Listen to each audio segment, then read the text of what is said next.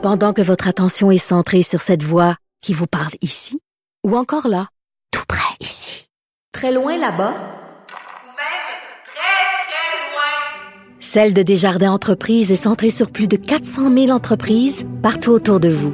Depuis plus de 120 ans, nos équipes dédiées accompagnent les entrepreneurs d'ici à chaque étape pour qu'ils puissent rester centrés sur ce qui compte, la croissance de leur entreprise. Cube Radio. Cube Radio. Cube Radio. En direct à LCN. Mario Dumont maintenant qui est avec nous, qui sera de la soirée électorale sur nos ondes ce soir, euh, bien sûr. Bonsoir Mario. Bonsoir. Euh, pas grand monde qui euh, se risque à faire des prévisions après la surprise de 2016, mais avec ton expérience politique, ton, euh, ton flair, à quoi tu t'attends? Est-ce qu'on aura un, un, gagnant ce soir ou on va devoir être très franchement patient? Ben, D'abord, moi, je pense que la tendance, je pense qu'on est tous traumatisés un peu par la dernière élection, sans quoi on regarderait les ouais. grandes tendances. Elle semble claire.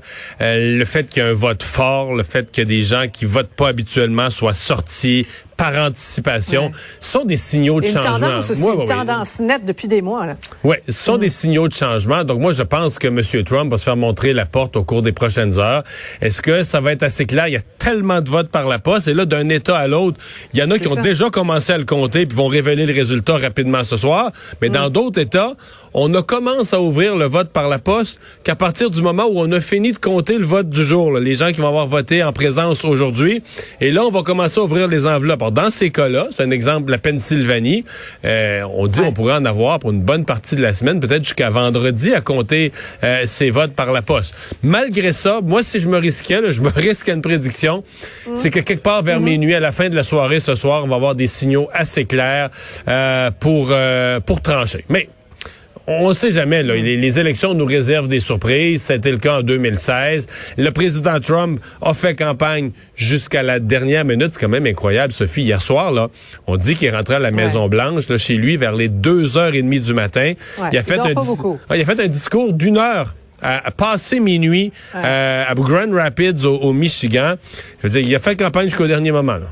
Et, Biden ne fait pas l'erreur de, de, d'Hillary Clinton, hein, jusqu'à la fin. Là, lui aussi très, très présent sur le terrain. Maintenant, on connaît, on connaît Trump. La défaite, il le disait tout à l'heure, là, c'est pas tout à fait sa tasse de thé. Euh, à quoi s'attendre, Mario, dans les deux scénarios? Là? Ben, c'est, ce qui rend la soirée totalement différente de toute autre soirée électorale qu'on a vue, Sophie. D'habitude, là, quand il y a le fameux euh, résultat, la tendance se maintient, on a un résultat, on a un qui a gagné.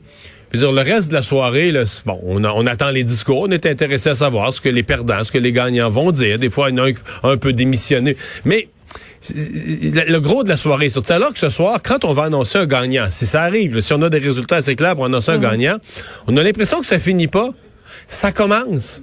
Là, on se demande qu'est-ce que va dire le président Trump? Et là, les options, est-ce qu'il va aller contester devant les tribunaux? Est-ce qu'il va dire que c'est arrangé, c'est truqué, c'est de la tricherie? Souvenons-nous qu'il a déjà mmh. dit. Il a déjà dit, je ne peux pas perdre. Il a dit, moi, je ne peux pas perdre, ouais. sauf si l'élection est truquée, si on me la vole, l'élection. Alors ça, c'est une partie. Donc, est-ce qu'il pourrait lancer les États-Unis dans une crise politique? Crise politique parce que là, on n'a pas de gagnant, on conteste le vote par la poste dans, devant les tribunaux, etc. Et plus grave qu'une crise politique, évidemment, c'est la crise sociale. Est-ce que euh, les, des, des, radicaux de gauche qui détestent le président Trump, qu'on a vu mettre le feu au cours des derniers mois, pourraient dire, mais nous, là, euh, Trump cède pas sa place à la Maison-Blanche, on prend la rue. Est-ce que, des, des, est-ce que Trump pourrait appeler ses partisans? Si Trump dit, on s'est fait voler l'élection par les démocrates, il y a -huh. plein de gens, des milices armées, là, des gens très dangereux qui supportent Trump. Est-ce que ces gens-là pourraient recevoir l'appel de Trump et diraient, hey, on s'est fait voler l'élection, on laisse on laisse pas faire ça. Et dans le cas extrême, ces groupes d'extrême gauche et d'extrême droite s'affrontent dans la rue. Pas besoin d'aller plus loin pour dire c'est ce qu'on veut éviter. Beaucoup d'experts disent calmons-nous. Euh, c'est une vieille démocratie mature les États-Unis. On a beau avoir barricadé les villes en prévention, ça arrivera pas. Mais moi, j'ai jamais vu un pareil contexte. J'ai jamais vu autant de crainte. T'sais, le sondage disait 77% des Américains ont peur que ça tourne mal. Ouais. Sondage de, de Jean-Marc Léger. Mm -hmm. euh, oui, et, et, en plus, on sait que le nombre d'Américains républicains comme démocrates qui se sont armés, là, qui ont couru à s'acheter des, des, des revolvers La... parce qu'ils ont, ils ont, ils ont carrément, ils sont terrorisés. Là. Les Américains étaient déjà les plus grands possesseurs d'armes à feu. L'année 2020 est l'année où ils ont en ouais. ont acheté le plus. Voilà. Mario, dossier euh, liberté d'expression, caricature de Mahomet en terminant.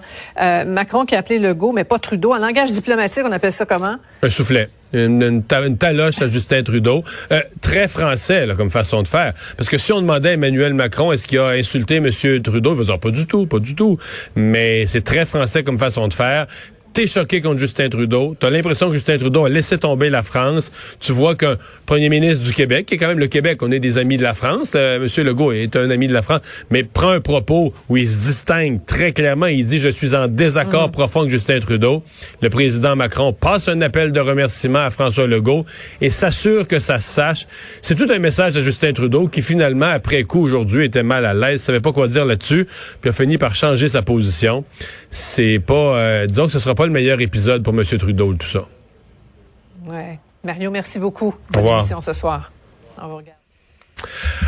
Alors Vincent, euh, oui donc euh, Monsieur euh, Trump et Monsieur Biden qui ont continué à faire des petites apparitions aujourd'hui. Oui, et euh, peut-être si jamais Joe Biden gagne ce soir, euh, faut rappeler que ça va quand même être Joe Biden, le président, à partir du 20 janvier. Et il est un peu confus des fois. Et aujourd'hui, euh, ne fait pas exception. À Philadelphie, tantôt, Mario, petit moment un peu gênant, alors qu'il était devant une foule partisane, prend la dans ses bras sa petite fille. Ouais, parce qu'il est accompagné depuis depuis 24 heures par ses, ses petites filles, deux Ouais. ses petites filles. sa petite fille. Et là, il dit This is my son, Beau Biden, en la pointant. Son fils qui est Qui est décédé. décédé, ouais. Euh, alors, il confond sa petite fille, qui est tout peut-être que 16, 17, 18 ans, avec euh, Son fils son, fils décédé.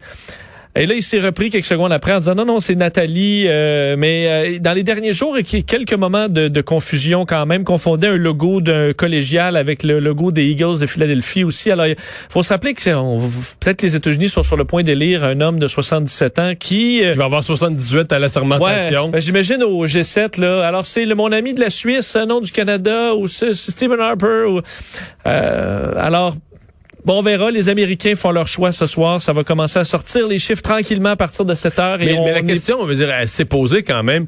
Les Américains pourront pas dire que ça n'a pas été fait en conséquence de, en connaissance de cause. Là.